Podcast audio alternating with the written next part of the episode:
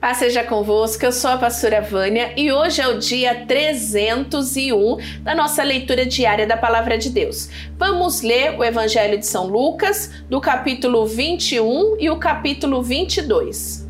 Jesus estava no pátio do templo, olhando o que estava acontecendo, e viu os ricos pondo dinheiro na caixa das ofertas. Viu também uma viúva pobre que pôs ali duas moedinhas de pouco valor. Então ele disse: Eu afirmo a vocês que esta viúva pobre deu mais do que todos, porque os outros deram o que estava sobrando, porém ela, que é tão pobre, deu tudo o que tinha para viver.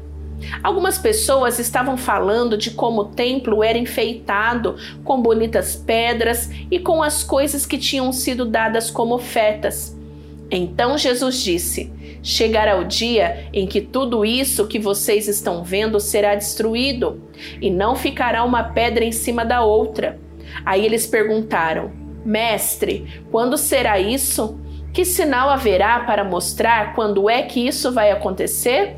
Jesus respondeu: Tomem cuidado para que ninguém engane vocês porque muitos vão aparecer fingindo ser eu, dizendo: Eu sou o Messias, ou já chegou o tempo. Porém, não sigam essa gente. Não tenham medo quando ouvirem falar de guerras e de revoluções, pois é preciso que essas coisas aconteçam primeiro. Mas isso não quer dizer que o fim esteja perto. E continuou: Uma nação vai guerrear contra outra, e um país atacará o outro. Em vários lugares haverá grandes tremores de terra, falta de alimento e epidemias. Acontecerão coisas terríveis e grandes sinais serão vistos no céu. Mas antes de acontecer tudo isso, vocês serão presos e perseguidos, vocês serão entregues para serem julgados nas sinagogas e depois serão jogados na cadeia. Por serem meus seguidores, vocês serão levados aos reis e aos governadores para serem julgados. E isso dará oportunidade a vocês para anunciarem o Evangelho. Resolvam desde já que não vão ficar preocupados antes da hora com o que dirão para se defender, porque eu lhes darei palavras e sabedoria que os seus inimigos não poderão resistir nem negar. Vocês serão entregues às autoridades pelos seus próprios pais, irmãos, parentes e amigos, e alguns de vocês serão mortos. Todos odiarão vocês por serem meus seguidores, mas nenhum fio de cabelo de vocês será perdido. Fiquem firmes, pois assim vocês serão salvos. Jesus disse ainda: Quando vocês virem a cidade de Jerusalém cercada por exércitos, fiquem sabendo que logo ela será destruída então, os que estiverem na região da Judéia, que fujam para os montes, quem estiver na cidade, que saia logo, e quem estiver no campo, que não entre na cidade. Porque aqueles dias serão os dias do castigo, e neles acontecerá tudo o que as Escrituras sagradas dizem. Ai das mulheres grávidas e das mães que ainda estiverem amamentando naqueles dias porque virá sobre a terra uma grande aflição e cairá sobre esta gente um terrível castigo de Deus. Muitos serão mortos à espada, e outros serão levados como prisioneiros para todos os países do mundo, e os não-judeus conquistarão Jerusalém, até que termine o tempo de eles fazerem isso. E Jesus continuou: Haverá sinais no sol, na lua e nas estrelas e na terra, e todas as nações ficaram desesperadas, com medo do terrível barulho do mar e das ondas. Em todo o mundo, muitas pessoas desmaiarão de terror ao pensarem no que vai acontecer, pois os poderes do espaço serão abalados. Então o Filho do Homem aparecerá, descendo numa nuvem, com poder e grande glória. Quando essas coisas começarem a acontecer, fiquem firmes e de cabeça erguida, pois logo vocês serão salvos. Em seguida, Jesus fez esta comparação. Vejam o exemplo da figueira ou de qualquer outra árvore. Quando vocês veem que as suas folhas começam a brotar, vocês já sabem que está chegando o verão. Assim também, quando virem acontecer aquelas coisas, fiquem sabendo que o reino de Deus está para chegar. Eu afirmo a vocês que isto é verdade. Essas coisas vão acontecer antes de morrerem todos os que agora estão vivos. O céu e a terra desaparecerão, mas as minhas palavras ficarão para sempre. E Jesus terminou dizendo: Fiquem alertas, não deixem que as festas ou as bebedeiras ou os problemas desta vida façam vocês ficarem tão ocupados que aquele dia pegue vocês de surpresa. Como se fosse uma armadilha, pois ele cairá sobre todos no mundo inteiro. Portanto, Fiquem vigiando e orem sempre, a fim de poderem escapar de tudo que vai acontecer e poderem estar de pé na presença do Filho do Homem quando ele vier. Jesus ensinava no pátio do templo todos os dias, mas à noite ia para o Monte das Oliveiras e ficava ali até de manhã. E todo o povo ia de madrugada para o templo a fim de ouvi-lo. Faltava pouco tempo para a festa dos pães sem fermento, chamada Páscoa. O chefe dos sacerdotes e os mestres da lei procuravam um jeito para matar Jesus em segredo, porque tinham medo do povo. Então Satanás entrou em Judas, chamado Iscariotes, que era um dos doze discípulos. Judas foi falar com os chefes dos sacerdotes e com os oficiais da guarda do templo para combinar a maneira como ele ia lhes entregar Jesus. Eles ficaram muito contentes e prometeram dar dinheiro a ele. Judas aceitou e começou a procurar uma oportunidade para entregar Jesus a eles, sem que o povo ficasse sabendo. Chegou o dia da festa dos pães sem fermento, dia em que os judeus matavam carneirinhos para comemorar a Páscoa. Então Jesus deu a Pedro e a João a seguinte ordem: Vão e preparem para nós o jantar da Páscoa. Eles perguntaram: Onde o Senhor quer que a gente prepare o jantar? Jesus respondeu: Escutem, quando entrarem na cidade, um homem carregando um pote de água vai se encontrar com vocês.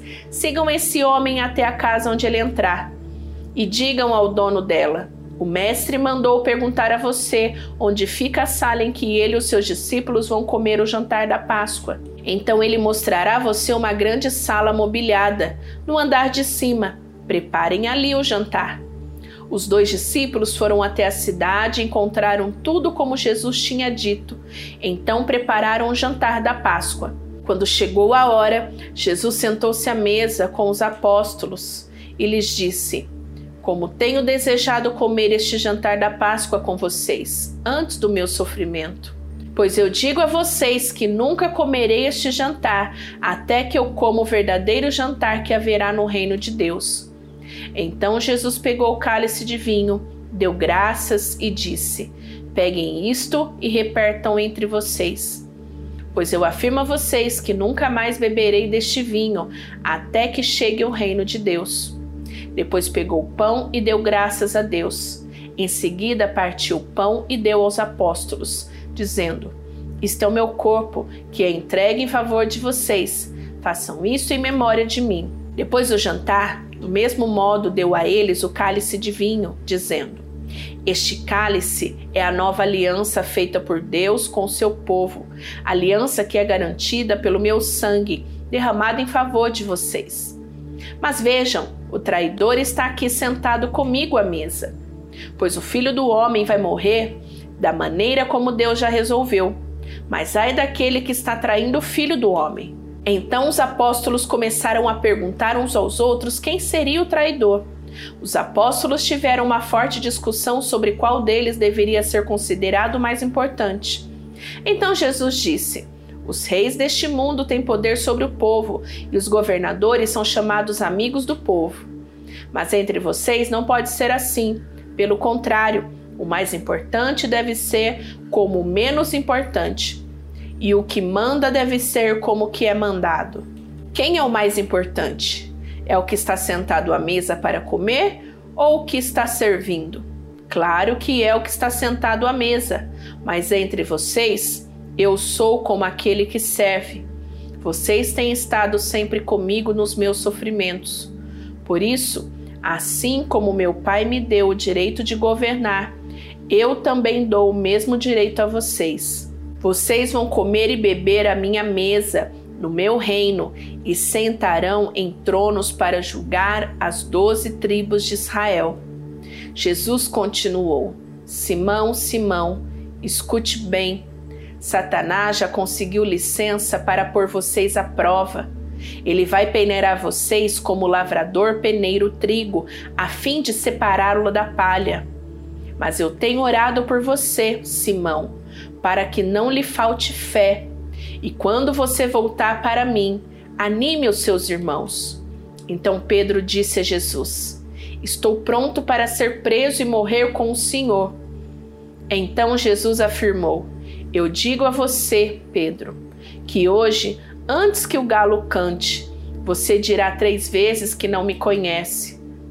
Depois Jesus perguntou aos discípulos: Por acaso faltou a vocês alguma coisa quando eu os enviei sem bolsa, sem sacola e sem sandálias?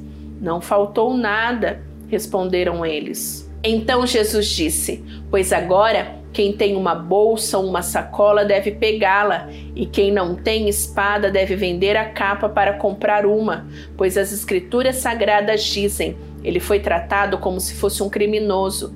Eu afirmo a vocês que isso precisa acontecer comigo, pois o que está escrito ao meu respeito tem de acontecer.